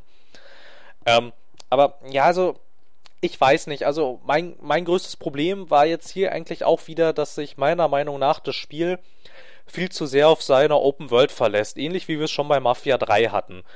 Nur gab es bei Mafia 3 halt den entscheidenden Vorteil, dass das Spiel wirklich sehr cool inszenierte Story-Aufträge hatte.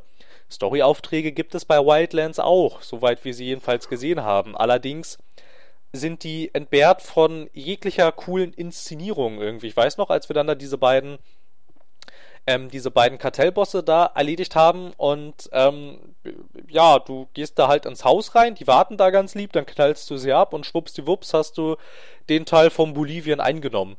Das war jetzt weder sonderlich beeindruckend, noch war das irgendwie sonderlich spannend, noch war das sonst irgendwie cool.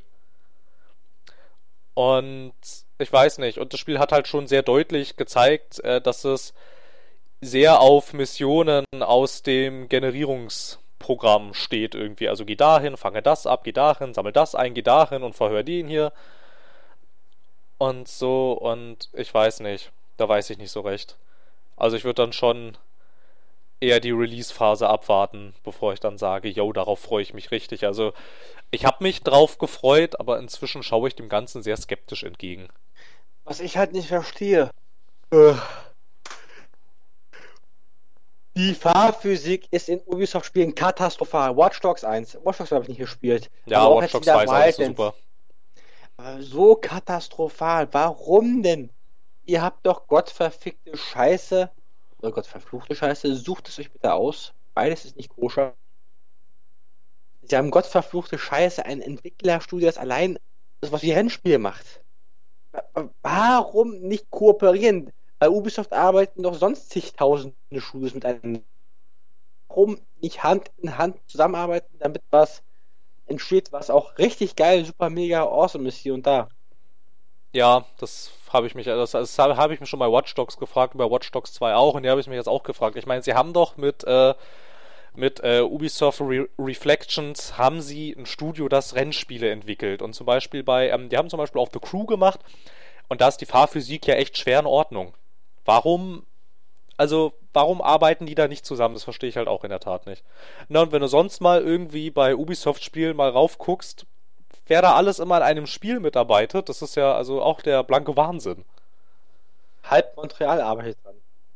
Naja, und dann hast du halt irgendwie, also ich weiß nicht, wenn du dann zum Beispiel mal bei Wikipedia auf Additional Work klickst, hängen da meistens noch sechs, sieben Studios dran. Die da irgendwas mit dem Spiel machen.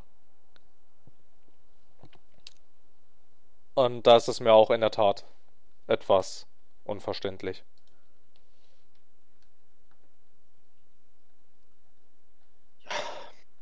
Das große Schweigen. Dilemma. Am Sonntag. Bitte? Ja, das große Schweigen. Dilemma. Am am Sonntag. Ja, Wort- Ja, ja, wir wissen, wir wissen, Amen. wir wissen, wir wissen, dass Sonntag ist. Wir wissen, dass bald wieder Montag ist. Das ist furchtbar. Also, ich weiß nicht, in, inwieweit, inwieweit, in, in, inwieweit fandest du Wildlands taktisch? Ging so, oder? Ja, mit dir hat Spaß gemacht, auch wenn es manchmal ausgeartet ist. Nicht so, wie ich es erwartet habe, aber war das schon gut, diese. Also ich weiß nicht, ich hätte jetzt eher gesagt, dass es äh, sich spielt wie ein klassisches Action-Ding eigentlich.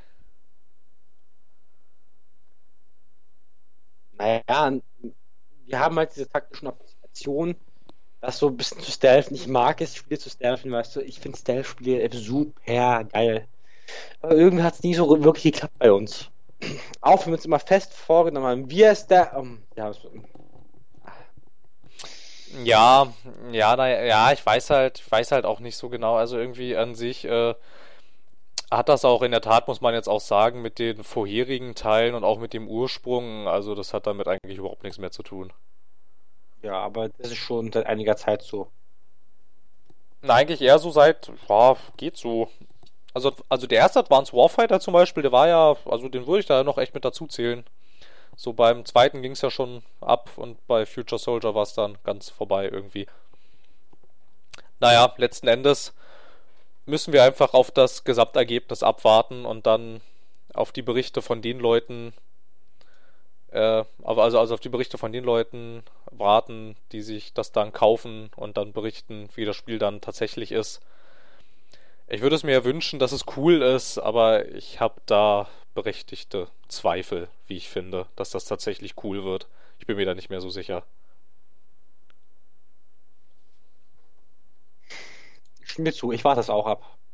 Vielleicht können ja unsere Podcast-Hörer uns vielleicht sagen, ja, das lief, das lief gut, ihr könnt euch das antun. Oder wir, empfehlen euch das.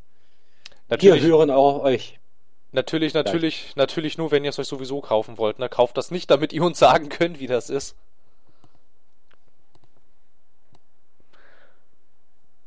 Ja. Ja, das kann man so stehen lassen, ne? Ansonsten. Als Wort zum Montag, oder? Ansonsten, ja, das Wort zum Montag, ne? End of a line, würde ich sagen. Hast du noch was? I Walk the Line. Der Film. Habe ich gehört. Okay. Ja, nee, ich habe eigentlich nichts zu sagen, außer liebe Zuhörer und Zuhörerinnen, hier könnt ihr bitte liken, abonnieren, teilen, uns bei Amazon kaufen, bei Patreon spenden, bei dies und bei das und hier und da und habt ihr nicht gesehen. Nein, kommentiert bitte, gebt uns Feedback, sagt ihr. Ihr könnt auch sagen, eure Meinung zu diesem Thema. Ich finde gut. Und ansonsten noch einen schönen Sonntag. Ich möchte noch vorausschicken, ihr könnt uns immer noch nichts auf Patreon spenden. Kenan lügt da mal wieder. Hallo, bitteschön, was darf sein? Ähm, ich hätte gerne bitte einmal eine gigantische Patreon-Spende, wenn Sie das haben. Hm, Ich glaube, ich habe nicht im Angebot. Gut, dann, ja, das Wort zum Montag hast du jetzt ja schon erfolgreich äh, vorweggenommen. Von daher muss ich das jetzt nicht mehr machen. Amen. Bitte? Amen. Amen. Jawohl. Ja, na gut, dann soll es das jetzt erstmal gewesen sein. Genau, gebt uns Feedback, gebt uns gerne ähm, Themenvorschläge auch, ne? Wir sind ja tendenziell für alles offen, soweit es im Bereich des Machbaren liegt. Und ansonsten, ja, wünschen wir euch ein angenehmes Weitermachen, was auch immer ihr gerade tut. Willst du dich noch verabschieden vielleicht? Ich habe sofort Tschüss gesagt. Also, Tschüss! Alles klar, bis zum nächsten Mal. Adios.